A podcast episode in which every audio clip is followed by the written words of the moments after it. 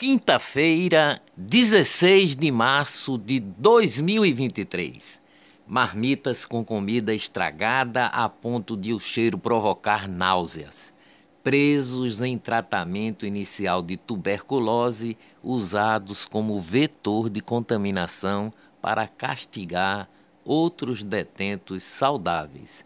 Reclusão por mais de 30 dias em celas de castigo torturas físicas e psicológicas. Esse é o retrato do sistema prisional do Rio Grande do Norte, flagrado pelo Mecanismo Nacional de Prevenção e Combate à Tortura durante inspeções realizadas em novembro de 2022. Governo federal autoriza intervenção em presídios do Rio Grande do Norte. Um homem de 29 anos, apontado como um dos responsáveis por comandar a onda de ataques no Rio Grande do Norte, morreu após entrar em confronto com a polícia em João Pessoa ontem. Segundo a Polícia Civil, a Polícia Civil, José Wilson da Silva Filho havia fugido dos sistemas prisionais da Paraíba e do Rio Grande do Norte e estava escondido no bairro de Paratibe, em João Pessoa. Ônibus intermunicipais da região metropolitana de Natal atuarão com a frota reduzida a partir de hoje. A PAC, Agência Pernambucana de Águas e Clima, alerta para chuvas moderadas a fortes no Grande Recife, Zona da Mata e Agreste. Segundo a agência, o aviso tem validade até 23 horas de hoje. Olá, eu sou o jornalista Ivan Maurício e estas são as notícias mais importantes do dia. Tudo que você precisa saber para ficar bem informado em apenas 10 minutos. Agora é oficial o ministro Ricardo Lewandowski do STF anula contrato de cessão de uso de Fernando de Noronha para Pernambuco. Governo Lula faz mega evento de entrega de viaturas compradas pela gestão Bolsonaro. Frota de 270 veículos foi adquirida em dezembro de 2022 pelo ex-ministro da Justiça e Segurança Pública, Anderson Torres.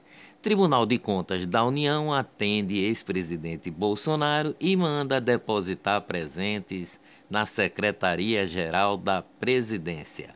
Ministério Público Federal pediu ao governo da Bahia a revogação da licença de um mega empreendimento turístico em área pública federal. O local fica na ilha de Boipeba, em Cairu, na Bahia, e é reservada a comunidades tradicionais. A solicitação do MPF, o Ministério Público Federal, foi feita na terça-feira. A imprensa, a empresa interessada no empreendimento é a Mangaba Cultivo de Coco, que tem como um dos sócios o empresário José Roberto da família Marinho, da Rede Globo, atual vice-presidente do Conselho da Administração do Grupo Globo. Armínio Fraga economista e ex-presidente do Banco Central, também integra o quadro societário da companhia que busca viabilizar a obra na ilha de Boipeba. Ministra Marina Silva recebe alta de hospital em Brasília. A ministra foi internada na segunda-feira depois de apresentar sintomas de gripe, segundo um boletim médico. O Tribunal de Justiça do Estado de São Paulo condenou a Libes Farmacêutica a pagar uma indenização de 1 milhão e 200 mil reais aos filhos de Ricardo Boechat. O jornalista morreu em 11 de fevereiro de 2019, aos 66 anos, em um acidente de helicóptero. O jornalista Pedro Lins saiu da Rede Globo agora definitivamente. Pedro Lins afirma que saiu a pedido dele, mas um motivo específico não foi informado. Anteriormente, o comunicador saiu por alguns meses da emissora para realizar um intercâmbio em Londres, no Reino Unido. Economia no Brasil. Inadimplência cresce em fevereiro e atinge 65 mil milhões e 450 mil brasileiros, diz a pesquisa. Dívida média chegou a aproximadamente 4 mil reais, o que equivale a cerca de três salários mínimos. Os dados são da Confederação Nacional de Dirigentes Logistas e do Serviço de Proteção ao Crédito SPC. Negócios no Brasil. Mato Grosso desbanca a Argentina e se torna o terceiro maior produtor global de soja. Tombo na venda de livros sugere que o ano será mais difícil para o mercado editorial. O mês de fevereiro viu uma queda de 7,6% no faturamento e de quase 13% em quantidades de livros vendidos. Finanças no Brasil. Bolsa vai ao menor nível desde agosto devido ao caso Credit Suisse. O Ibovespa fecha em queda após o tombo de ações do Credit Suisse. Dólar sobe a R$ 5,29. O mercado de ações global começou o dia em queda ontem com um novo temor de crise no sistema bancário. Depois das turbulências causadas pela quebra do banco norte-americano Silicon Valley Bank, o SVB, os ânimos voltaram a azedar com notícias ruins envolvendo o suíço Credit Suisse. Credit Suisse eleva temor global com o setor bancário e onda de fusões podem estar a caminho. Banco Central da Suíça promete dar liquidez aos, aos clientes do Credit Suisse se necessário. Redes sociais. Funcionários do Google cruzam os braços em Zurique, na Suíça, após rodada de demissões. 8 de janeiro, a Comissão Parlamentar Mista de Inquérito, a CPMI, do 8 de janeiro, ganhou três assinaturas.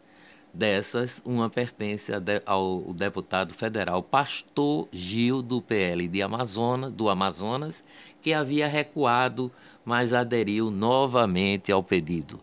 Os deputados Paulo Freire, do PL de São Paulo, e Olival Marques, do MDB do Pará, assinaram pela primeira vez. Já o deputado Júnior Lourenço, do PL do Maranhão, retirou o apoio da CPMI, Comissão Parlamentar Mista de Inquérito. General Tomás Paiva, comandante do Exército, determina investigações sobre militares da ativa durante atos de 8 de janeiro. Os Supremos da Corte, Alexandre de Moraes, autoriza a volta de Ibanês Rocha ao governo do Distrito Federal. O retorno do político ao posto havia sido pedido pela defesa o governador deve retomar o cargo nesta quinta-feira. Moraes nega compartilhar dados de investigação à CPI do Distrito Federal. Para Moraes, o acesso aos documentos dos atos do dia 8 de janeiro colocaria em risco o andamento do processo. STF suspende processos baseados em leniência da Odebrecht. O ministro Ricardo Lewandowski argumentou que as provas apresentadas pela Operação Lava Jato foram anuladas. Conselho Nacional de Justiça decide pela aposentadoria compulsória de Ciro Darlan do Tribunal do, de Justiça do Rio de Janeiro. O magistrado é suspeito de vender habeas corpus ao miliciano Jonas Gonçalves da Silva, o Jonas é nós. Segundo exonera, eh, Senado exonera sócio de aras do ministro Juscelino Filho das Comunicações. Gustavo Marques Gaspar era um funcionário fantasma em Brasília e não dava expediente onde deveria. Política. Tribunal de Justiça de Pernambuco reconheceu ontem a legitimidade da comissão instituidora Municipal do União Brasil no Recife. Tribunal de Justiça confirma Mendonça Filho, deputado federal e ex-governador, presidente do União Brasil no Recife. Fernando Rodolfo é o único pernambucano a presidir uma comissão permanente na Câmara dos Deputados. Rui Falcão é o novo presidente da Comissão de Constituição e Justiça, a CCJ, na Câmara dos Deputados.